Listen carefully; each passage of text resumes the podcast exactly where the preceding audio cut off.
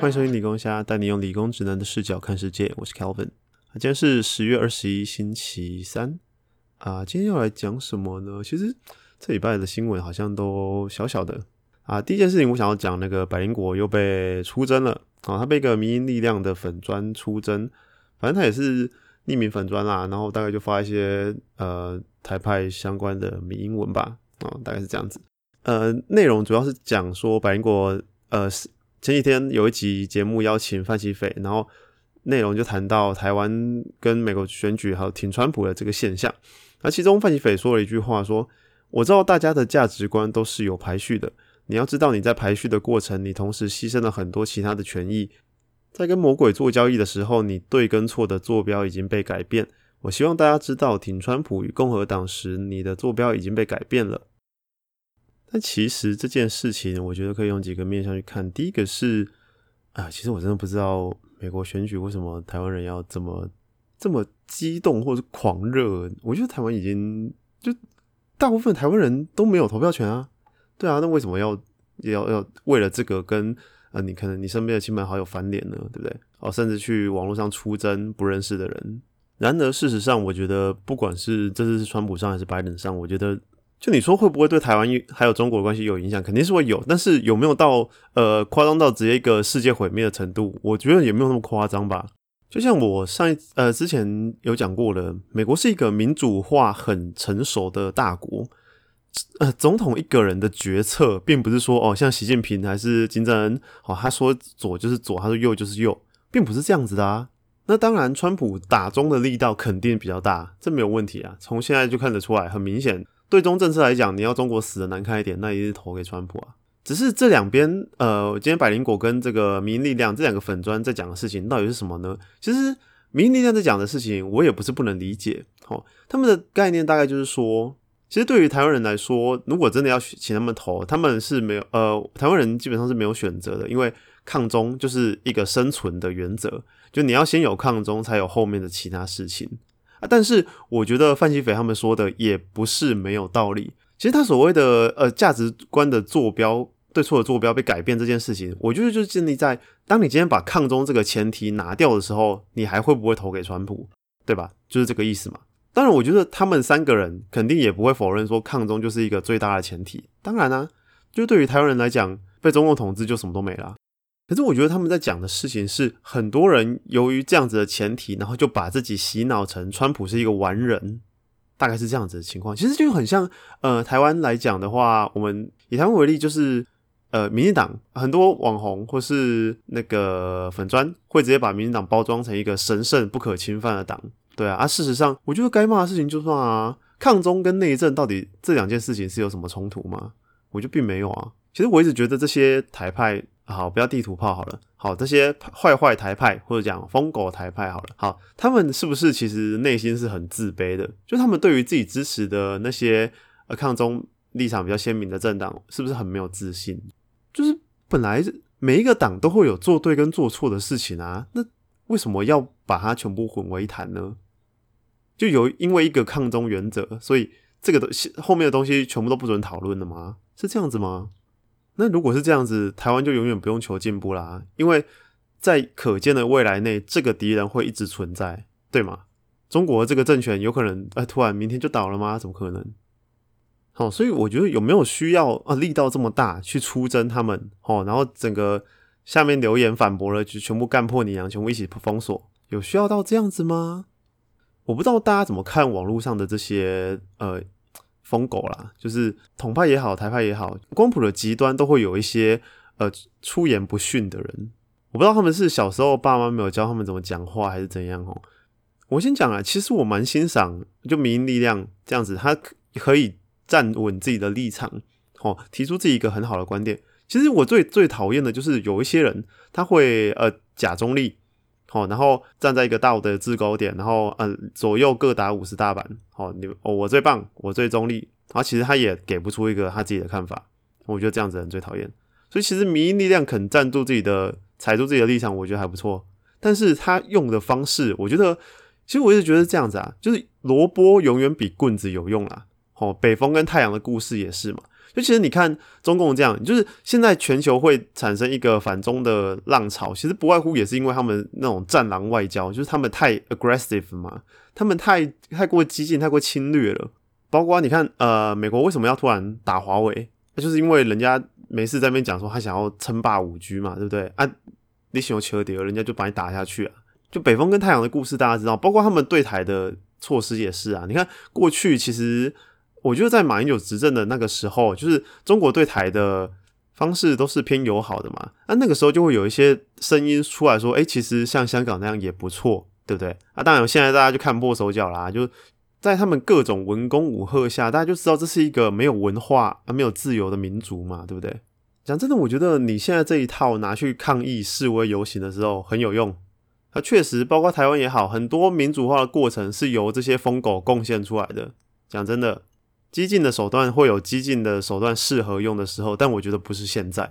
那当然啊，我觉得这件事情会站起来，百灵果自己应该也是要负一点责任的。就是其实他们访谈的风格，我这样说好了，他们其实都是有一点语带戏谑的，跟他们笑来笑去嘛。然后在这个过程中，哈，你不能保证说会有一些呃玻璃心的台派就这样被你戳到了。当然我知道他们的本意可能不是那样子，可是可是换个角度想，如果我是很本土派的这些立场的。支持者的话，我听的人当然会觉得不太舒服，因为觉得哎，你们几个就是美国人啊、加拿大人啊，然后在那边笑我们，甚至是觉得说，呃，支持川普就是跟魔鬼做交易。我觉得，嗯，有到那么夸张吗？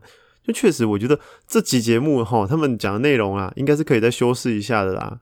因为其实很多时候，并不是每个乐听人都能往好的方面去想，尤其是面对异常相左的问题的时候，很多时候他看你光是。就像我们看疯狗这样子嘛，你语带嘲讽、语带戏谑的时候，我就根本不想看了。但至于讲到他们是带风向，我觉得看他们是能带什么风向啊？台湾人就没有投票权是要怎样？就讲真的啊，这次美国选举要是最后结果是 Joe Biden 当选，我们也只能摸摸鼻子认啊，不然呢？好啦，所以我觉得最后就下个结论吧，就是沟通真的是一门艺术啦。很多时候，哎，有时候你本意真的不是这样，但是说者无心，听者有意啦。有时候你就不知道会戳到谁。那当然了，我觉得民力量他们讲的不无道理，但只是为什么口气需要这样吗？当然我不否认，很多时候疯狗确实比较容易被注意到，然后不知道是不是演算法的问题。反正这种文就是比较容易被推上来。那我觉得一个社会要进步、要团结，你一定要互相理解啊。那所以我觉得这是最重要的，互相理解，然后好好讲话啦。对啊，我觉得有时候，我就跟下家人还有情人朋友相处都一样啊。很多时候发生一些争执的点，其实都在。那是不会好好讲话吗？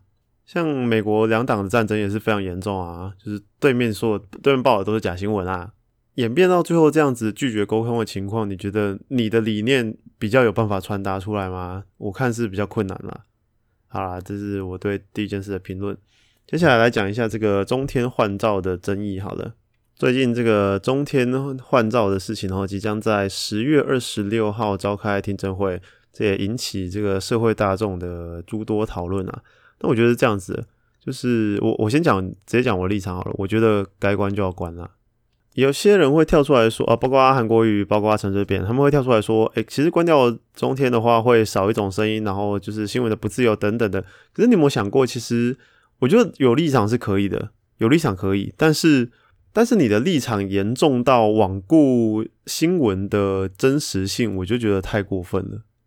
你讲到呃背后旺中集团啊蔡依明跟大陆的一些有的没的东西啊，我觉得那些东西都其次，重点是你报道的东西到底有没有真实性。我觉得这件事情就就事论事来看，中天 NCC 就专心的审中天的表现就好了。我就背后呃旺中集团跟蔡依明的那些事情，我觉得他们的利益挂钩，只要没有影响到新闻自由，我觉得都其次啊。但你今天就针对新闻自由去审嘛，新闻的内容去审嘛。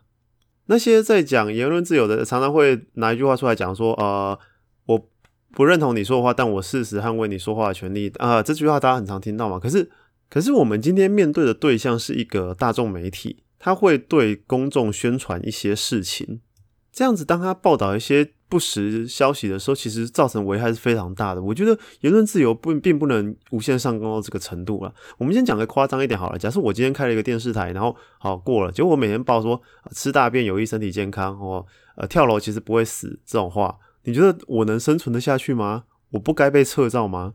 对啊，那我觉得这件事情其实背后有一个更大的问题是，NCC 其实长久不作为啦。就是我觉得直到之前韩国瑜出来那阵子，真的有一些新闻太夸张了。不然其实 NCC 我就一直没有发挥到它该有的监督的功能。我就包括中天也好啦，三立也好了，那种立场非常极端的，你该撤照的就撤照，该不予换照就不予换照，你就照着他的新闻内容去一条一条审，看到底有没有问题，就这样就好啦，对啊。那我最后审完，他们觉得没问题，那就好啊，那就留下来啊。那也有一些声音会出来说，民进党就是想要灭了灭了中天啊，中天关定了啊。其实我觉得这样子，民进党可能不见得那么想要中天关掉哦。哦，这几个这个推论其实跟我之前讲韩国瑜被罢免，还有那个国民党的存亡这件事情，其实我觉得这些东西对于民进党来讲，就有点像一个 ATM。哦，中天的存在，你觉得支持民进党的人会去看中天吗？答案是不会的，对不对？那中天的那群收视观众本来就不是民进党的目标客群，大家懂我意思吗？所以当今天有中天这个新闻继续报一些很鬼扯的事情的时候，这反而对民进党是一件有利的事情哦。就是泛绿的支持者会一直有东西去笑嘛，对啊，所以其实我觉得中天的存在对于民进党反而是一件好事哦。好啦，那我觉得这件事情就很简单啊，就你就回归公事公办嘛，对啊。背后在那边吵什么利益冲突啊，然后阴谋论什么的，我觉得都啊不重要啦。对啊，法治国家就是要有法治国家的方法嘛。既然 NCC 是一个公正第三方机构，那就应该让它好好的运行嘛，对啊 NCC 真的该做的事情要做啊，对啊，我觉得这样啊，这比较重要啦，这比中天本身关不关重要多了。好，大概就是这样。那我们休息一下，马上回来。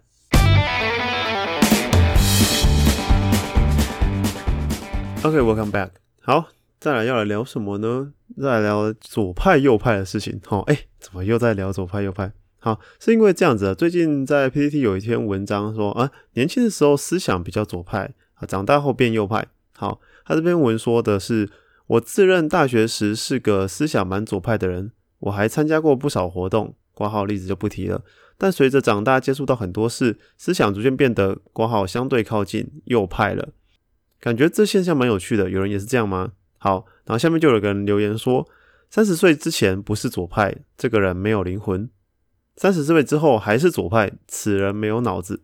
好，其实这句话蛮有趣的哦。诶，为什么会有一个随着年纪增长哦，你的光谱慢慢从左边到右边的这个情况？其实这个背后原因蛮简单的。通常大家在年轻的时候，因为还是学生，或者是呃社会压力没有很大，甚至你还没有组织家庭。这个时候，你在面临到现实面的东西会相对很少，所以你当然可以毫无牵挂的去往理想那派去前进，因为因为你目前处在一个无知的状态，你并不知道那些现实面的东西，所以你没有亲身体会，可能是没有工作或生存的压力，可能是没有组织家庭，而在经历过这些种种之后，你慢慢会觉得，哎，这些理想已经不干你的事了，嗯。当然，我觉得这个现象没有什么不好的，就是左派绝对是社会进步哈，走向更和谐、更平等的一个必必要、必须有的因素嘛。你看，如果一个社会全部就只有右派的声音，就大家都被现有的框架绑住了，那我觉得有些不公不义的事情永远不会改变。所以，左派的声音的存在，我觉得还是必要的。但其实以我自己来讲，我觉得社会终究是要以右派为一个基础，然后去往左派去做一些修正哈。我觉得左派就像是。右派像油门啦，啊，左派像刹车这样子，就左派要对右派的一些东西去做调整。好，比如说我们讲一个很简单的例子，就是 LGBTQ 族群的权益，你觉得这个重不重要？肯定重要嘛，对吧？啊，其实这是属于左派的东西，但是在右派的传统价值中，这些东西是不被允许的。那这就是左派去修正右派的一个很经典的例子。好，啊，之所以这样讲，我觉得毕竟我们现在世界运行的一个主流还是资本主义嘛，对不对？如果左派真的那么称道的话，那全世界就会以共产为一个走向了。但很明显的没有，所以事实我觉得从这点可以看出来，右派还是一个王道了。那只是说左派确实可以去往把右派更多东西拉得更好。那至于这种呃左派变得右派的这种，由于时空的演进、时空背景不同所导致的这个改变呢，我觉得可以在某一个政党上面看得出来，很明显。好。那大家讲到时空背景不同，应该就知道了。好，就是民进党了。其实我觉得过去民进党在在野的时候呢，他很明显的就会一直反对很多很多的东西。当然，我他们的反对在当时都是最理想的状况。可是当他们今天自己执政的时候，他们会发现有些东西要是全然往这么理想的方向去走，会挚爱难行。包括啊，像美足美牛一起就很明显嘛，在他们在野的时候，他们可最理想的状况就是国人全部不要碰到这些东西。可是有时候碍于社会国际社会的现实，你就是必须接受啊。嘿，但是在国民的眼中看来，双标就是事实。所以我觉得现在民进党要开始学会一些，就你你当了执政党一阵子之后，你开始知道说某些东西迫于现实是没有办法的。那这个时候你就不要再跟人民开一些有的没的支票了啦。我觉得。啊，但其实我觉得人的立场光谱哈，从左到右，我觉得去改变其实都不是一件不好的事情啊。本来人就是会变嘛，就是时代世界随时都在变啊。要是人可以一直不变，那不是一件很可怕的事情吗？不想改变的一个很好的例子就是，嘿，就是国民党。好，你看哦，国民党在马英九执政的时期呢，呃，呃，中跟中国关系非常友好嘛，所以他们就觉得，哎，亲中这个立场可以一直用下去。可是很明显，这个方向是没有行不通的嘛，到现在就被证实了。所以当今天他们还踩着九二共识啊，然后一中各表，然后哎跟中国这边眉来眼去的时候，这种时候就会被大家讨厌嘛，对啊，这就是一个典型的不改变的例子。所以哎，有时候改变是必要的，但是你改要改的有道理。像我觉得民进党就有一部分做的很好，其实他们从最最最早就是台独的路线嘛，到走到现在，他们走一个比较中间的路线。你看，像蔡英文一直讲维持现状，或者讲中华民国台湾，他就是希望包到最多人的认同。我觉得这个改变是非常好的。很多时候，一些太左、太坚持理想的做法，其实到最后会落得两头空了。就你连一点东西都没有改变到，包括你讲台独也好，或者是证明也好，有些东西其实可以偷偷的一点一点慢慢的改。可是有时候你太过理想，想要一步登天哦，最后就会变成什么都没有。我觉得这样啦。好。那最后就进入今天的影视时间。好，今天要来推荐的影视作品是一部新的十月的新番动画，叫做《咒术回战》。好，其实它的漫画已经在日本红一段时间了嘛，就是又会被说为是接下来新的 Jump 的台柱了。好，Jump 就是一个日本少年漫画期刊，很多人应该都知道啊，它就是那种厚厚一本，然后里面会包很多很多种漫画，然后可是每个都是最新的一话。然后每一期出每一期出，然后都是每一期都有一话，可能里面有航海王啊，里面有火影忍者啊，里面有死神等等的。好，以前 Jump 的三本柱就是航海王、火影忍者、死神，然后火影忍者跟死神接续完结了嘛？哈，死神的呃尾巴烂得很很恐怖。好，那这个就先不讲了。那大家都会期待说，哎，下一个 Jump 的台柱会是谁？啊，之前有人说鬼灭之刃，结果嗯。看来《鬼灭之刃》是昙花一现的存在啊！就是，嗯，其实有看过漫画的人应该可以理解我在说什么。其实它就是一个很老梗的王道漫画。我觉得它浪费了一个很精彩的世界观，就是它的故事都非常单一，然后它就是主线一条打到底，然后最后打王，然后就没了。我觉得这是它非常可惜的地方。不然，其实它的招式设计跟打斗等等，还有它动画真的做的非常好。对我觉得这部片，呃，这部漫画基本上就是给动画救起来的，不然它的。漫画内容本身质量没有那么高，干惨了！我刚刚是不是讲质量？完了，这要被纠察队抓了。好，这部漫画的品质本身没有到那么高，哦，它的内容水就是水准没有到那么高啦。好，但是那个《咒术回战》我觉得有，它真的有机会发展长远发展成一部新的那种火影忍者那种等级的长篇漫画，我觉得有机会。那它的主体也是王道漫画哦，它的就是一个身体能力过于常人的主角。好，然后反正他就因缘际会被抓到那个一个诅咒学校。好，啊，诅咒只是在他们那边有点类似死。如果你们看过死神的话，有点像死神的虚，或是呃鬼灭之刃的鬼。好，反正就是一个一般人看不到的东西，可是它会对世界造成危害。那我目前已经在巴哈姆特动画风上面看了第一集，我觉得做的蛮不错的。然后我有兴趣又去翻了后面几话的漫画，我觉得哎，真的蛮有趣的。就是他把一些蛮老梗的东西，然后新作就是都。他的节奏安排的非常紧凑，然后打斗也蛮好看的。其实我觉得在这个年头，不管是电影还是漫画来讲，我觉得要创新，要完全创新都已经非常难了。因为大家喜欢看的东西就是那些，那些东西都已经被玩烂了，所以你可以把老梗的玩出新把戏，这就建立在一个老梗其实就是一个大家已经喜欢的东西，然后你还把这个大家喜欢的东西弄得诶让人眼睛一亮，这个东西通常就会让人很喜欢。我觉得非常推荐大家去看一下《咒术回战》这部漫画。好，接下来我要推荐的是，诶应该不是讲推荐啊，因为严格来说我不太会推荐大家去看这部动画。好。接下来我要推的这部是《新世纪福音战士》。好，为什么呢？因为我最近看到它又又试出了它最新的剧场版的一个预告。然后，其实本来剧场版是预定今年的六月就会上映，然后也是因为疫情的关系延后。啊，为什么现在都在讲动画呢？因为我觉得最近真的没有什么好看的剧，还有电影，又陷入一个饥荒的时刻了。好，我想《新世纪福音战士》这个大家应该多少都有听过，好，没有看过应该多少也有听过。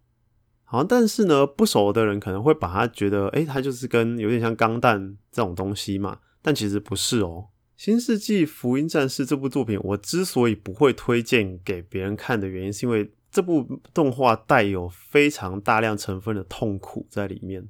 它是一部非常非常成人向的动画。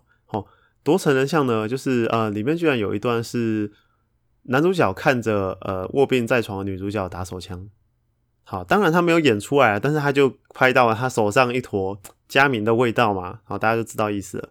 但是我觉得这也是这部动画会最这么被人推崇的地方，就是它带着非常相当成分的痛苦，包括里面的角色，我真的觉得每一个都他妈有病，真的，只是物理上的有病哦，就每个都呃，要么就没爸爸，要么没妈妈，要么受受过什么很严重的创伤什么的，每个人都觉得情绪管理有问题，然后都不会好好讲话。然后里面也没有来跟你正义必胜这一套哦，主角群多数时候都是被虐的。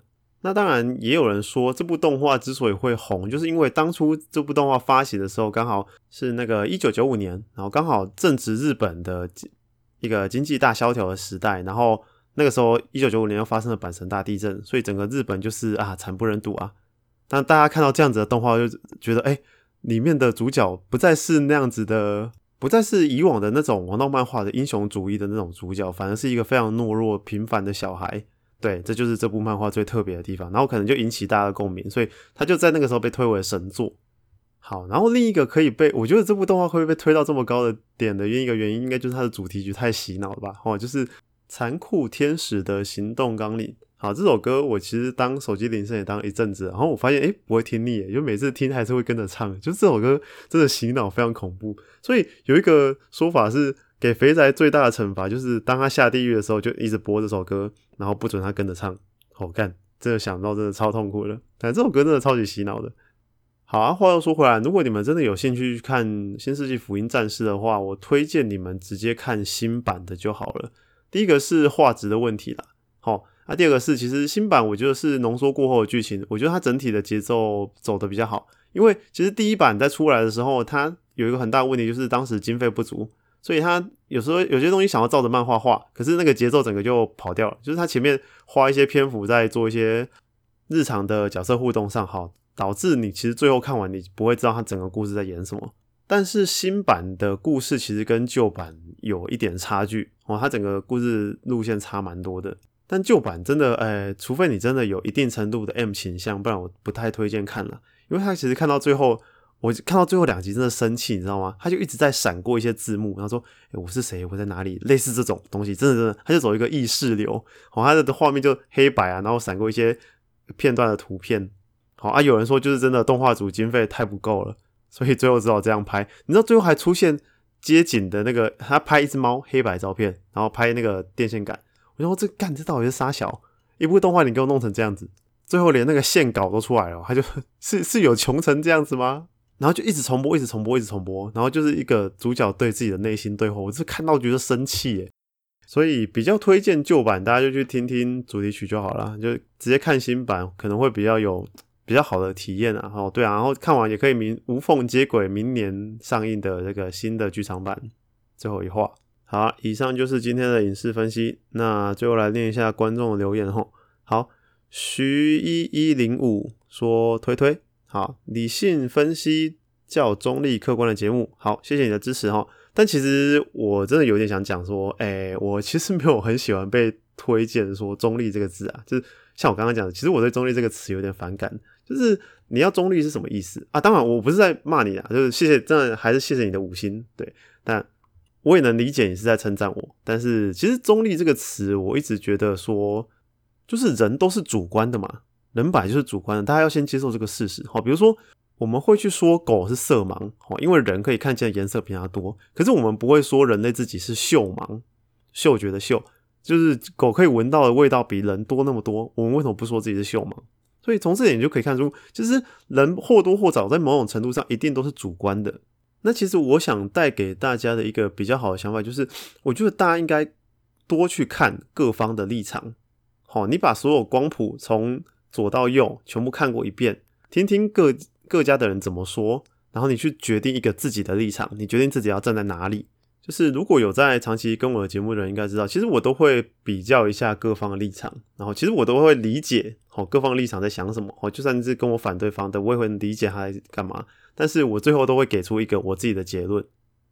比如说上次就有讲到那个有个观众，他觉得原他看原神这件事跟我的想法不一样，我当然理解他的想法是什么，可是我就是不那样想啊，我也不会因为我要去迎合他或者这是主流的想法哈，我就觉得嗯，我应该要这样说才对。或者是更惨的，就是哎，各打五十大板，我觉得这样也不对，这样也不对啊。那你到底要怎样，对不对？所以你要真的中立，你最后就会变成空谈，就讲在讲空话了。所以我觉得比较重要的事情就是，人都要先承认自己是主观的，然后你不要怕站边，你最后一定得选边站的，只是你要靠近哪一边，因为绝对不会有人是真正中立的。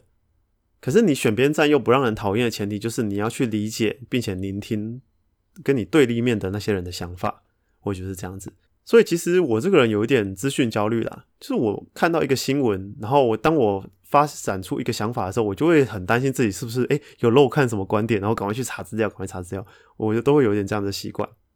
那我觉得只要这个社会有越来越多人可以重视到这件事情，他去了解说，有些时候呃每个人从不同的角度看一头大象，他看到的是不同的东西。如果可以理解这件事情的话。这个社会真的会少一点争吵，然后多一点理性讨论吧？我觉得是这样子。